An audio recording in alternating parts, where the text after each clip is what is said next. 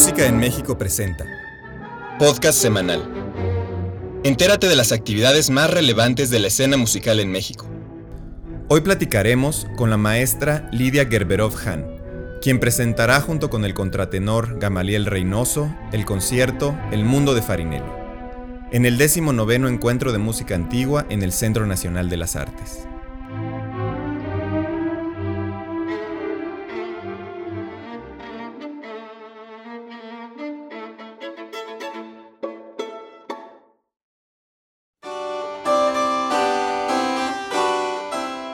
Hoy en Música en México nos encontramos en un departamento muy lindo en la colonia Roma.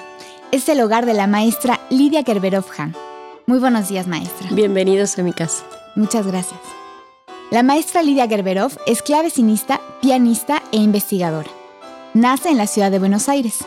A los 17 años cursa estudios universitarios de música en la Academia Cipranch Porburescu de Bucarest. A su regreso a Argentina, es profesora de música de cámara y codirectora de la Fundación George Enescu. En España, donde posteriormente radica, integra y es solista de la Orquesta Catalana de Cámara, del Grupo Instrumental Catalá y del cuarteto La Yeta. Repetidamente es solista de importantes festivales en España, Estados Unidos, México, Argentina y Perú. Sus giras de conciertos han recorrido numerosos países europeos y americanos. En 1988 es distinguida por el gobierno brasileño con la medalla Heitor Villalobos. Reside en México desde 1986. Ha sido académico de la UNAM y directora del Archivo Musical de la Basílica de Guadalupe. Paralelamente a su actividad como concertista en clavecín y piano, se dedica a la investigación histórico-musical. Es autora de numerosos artículos sobre el tema, publicados en México y el extranjero ha realizado el archivo musical del convento franciscano de Celaya, en Guanajuato. En 1999 obtiene la beca de investigación para hispanistas que otorga el Ministerio de Asuntos Exteriores de España, logrando interesantes hallazgos relacionados al archivo musical guadalupano. Compositores de diversas nacionalidades le han dedicado sus obras. Ha sido dos veces beneficiaria del FONCA. Es fundadora e integrante del ensamble Pashkai, en 2013 participa en el homenaje mundial al padre Antonio Soler y en 2014 se integra a un dúo de pianos con el maestro Carlos Alberto Pecero.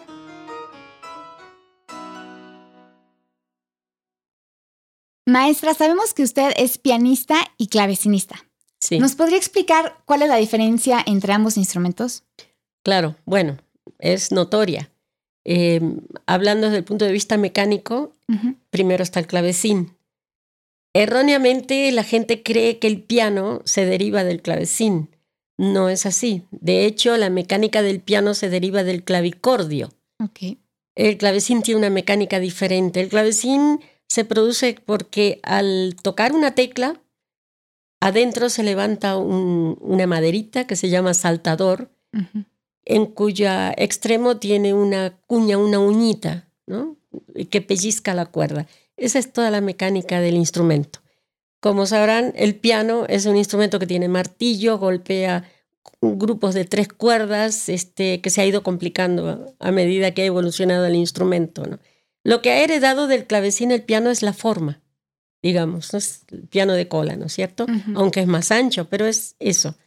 Pero la mecánica proviene del clavicordio. Y la técnica para tocar es, muy diferente. Es muy diferente. El ataque es completamente diferente porque en el piano utilizas todo el cuerpo, con el peso o menos peso, tienes pedales, tienes un montón de opciones. En el clavecín todo es una, una técnica de, dedo, exacto, y encontrar los recursos del propio instrumento para hacer que no sea, que no suene aburrido. Podría sonar aburrido, pero puede sonar maravilloso también. Vamos a escuchar en el clavecín de la maestra Lidia Gerberov un fragmento de la zarabanda de la Suite 7 de Händel, del grupo de las ocho grandes suites.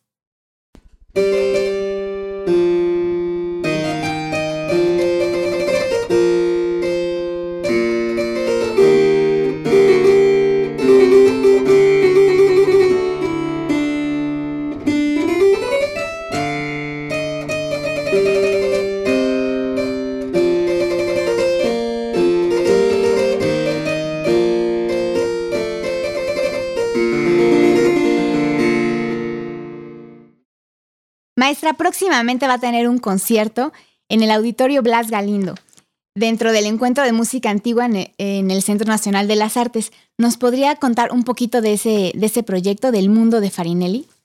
Sí, con mucho gusto. Bueno, Farinelli se hizo famoso con la, la, película que circuló por todos sitios, ¿no? Pero Farinelli fue un personaje muy importante en su época en la música en Italia y en España. Eh, su, su, voz espectacular, se dice que tenía una, una, facilidad para improvisar y para ornamentar y, prolongar las notas así eh, indefinidamente, ¿no? Entonces, bueno, el concierto se basa un poco en obras que él cantaba y en el entorno de su época, de la música que se hacía en esa época, ¿no? Para contratenores. ¿Cuál es la, peculiaridad de, esta voz de Farinelli o de contratenores? Pues un, le dicen un sopranista. es una persona que canta con un registro de mujer de soprano.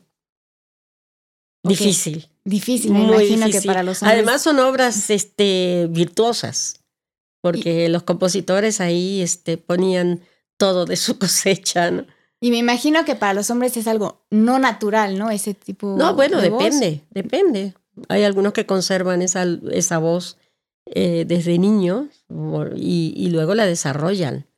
No es nada antinatural. Al contrario, en el caso de, de Gamaliel está totalmente natural. Gamaliel Reynoso es quien, es quien va a cantar el contratenor, joven y extremadamente talentoso. ¿Y qué más vamos a ver? ¿Qué, piezas vamos a escuchar? ¿Qué vamos a ver en este concierto? Bueno, vamos a escuchar obras de Händel, por supuesto, que es uno de los favoritos nuestros. Este, una obra de Giacomelli, de Gluck también, de Ricardo Broski, que fue su hermano. Este, que gran compositor además, hermano de Farinelli. Bueno, Farinelli no se llamaba Farinelli, se llamaba Broski de apellido Farinelli es un nombre que él adoptó, que era una costumbre entre los contratenores de la época, los castrati, que es el verdadero nombre que se usaba en esa época, porque así lo eran. Este, el nombre de unos hermanos Farina, que eran los que lo ayudaron muchísimo en su, en su profesión, en su preparación, en su formación. Su nombre artístico. Es un nombre artístico que él toma en homenaje a ellos, en agradecimiento. más o menos el programa son puras áreas de óperas este de la época. Nos comentaba hace un momento que eh, va a estar todo ambientado. Bueno, ojalá hubiera sido todo, no hay posibilidades para eso, pero vamos a usar trajes de la época. Eso, va a estar muy interesante también, visualmente. Máscaras, etcétera. Un poco reproduciendo de cómo se hacía, cómo actuaban los castrati en esa época, no para todas las obras, para algunas sí poco para que el público se sienta más integrado en la época, en el estilo y en lo que se hacía, ¿no? Muy interesante. ¿Por qué surgió la idea de este proyecto? Bueno, este es un proyecto que es consecuencia de un concierto que di en Culiacán, Sinaloa, a principios de año, con dos contratenores. Me invitaron a hacer, fueron dos días, dos conciertos, con un un título muy sugerente que fue El mundo de los castrati. Hicimos obras que cantaban los castrati, exactamente. ¿Qué eran los castratis? Pues eh, es una historia dramática. En realidad, las familias este, humildes que tenían un niño con una bonita voz que cantaba en los coros de infantes de las catedrales o otras asociaciones religiosas, eh, de pronto decidían que uno, para que conserve un puesto y sea famoso y pudiera seguir con su canto y triunfar y traerles un poco de, bienestar económico, castraban al niño de chico. No tenía que tener más de 12 años. Y este, así es la historia de Farinelli, de hecho, y, y de muchos otros. Por supuesto que eran muy pocos los que trascendían y tenían éxito y, los que no, pues seguían cantando aún de, mayores y de adultos con voz de niño, de sopranos o de altos, en los coros. De las iglesias. De las iglesias y las catedrales, ¿no? Porque las mujeres no podían intervenir. Entonces, este, pero ya no te, tuvieron la trascendencia que tuvieron algunos pocos.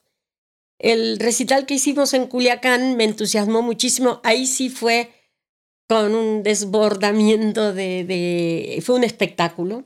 Hubo escenografía, hubo cambio de trajes y cosas así muy, muy lindo, con otro contratenor también de, de Reynosa.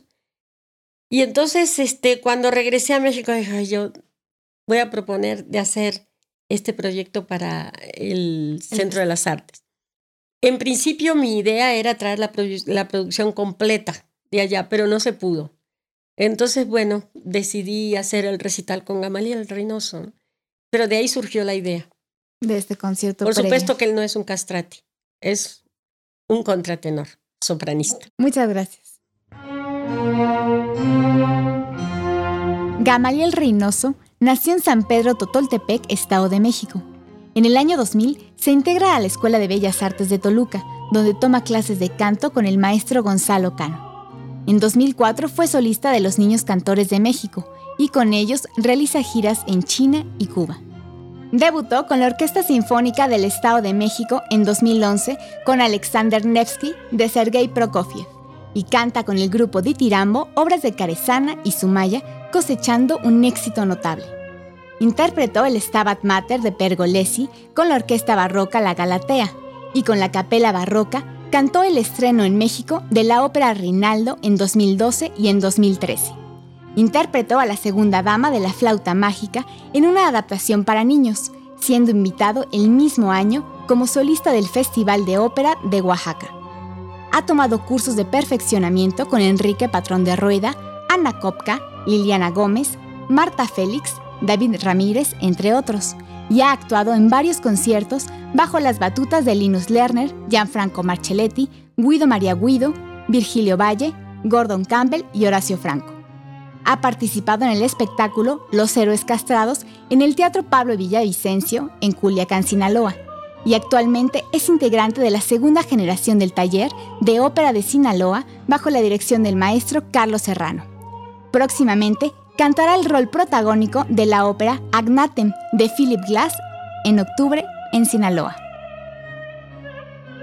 Escuchemos un fragmento de Parto Parto, Matubén mío de la Clemenza di Tito de Mozart, interpretado por Gamaliel Reynoso.